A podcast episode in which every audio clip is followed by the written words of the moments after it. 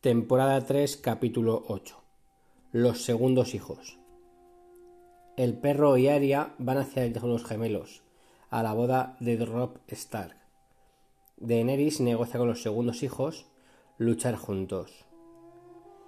La sacerdotisa, que es Melisandre, llega con el bastardo a Rocadragón.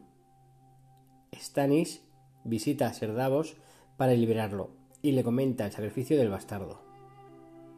Los segundos hijos se rifan quién matará a Daenerys esa noche.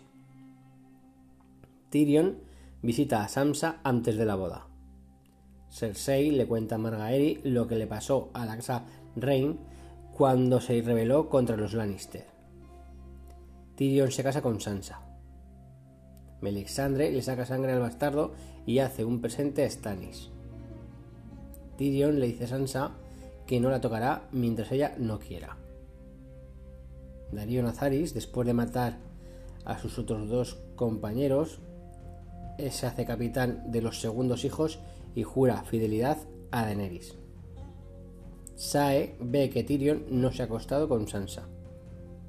Sam y Ellie se paran en una casa, se llena todo de cuervos y aparece un caminante blanco. Sam lucha con él y le rompe la espada.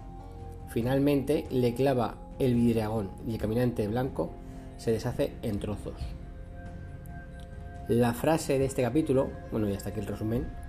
La frase de este capítulo sería la que dice Tyrion a Samsa: Jamás os haré daño. La respuesta al podcast pasado, que era cómo se llamaba el marido de la salvaje, es Bruni. Y la pregunta de este podcast es, ¿con cuántos años se casa Sansa con Tyrion? Y hasta aquí, Juego de Tronos. El resumen.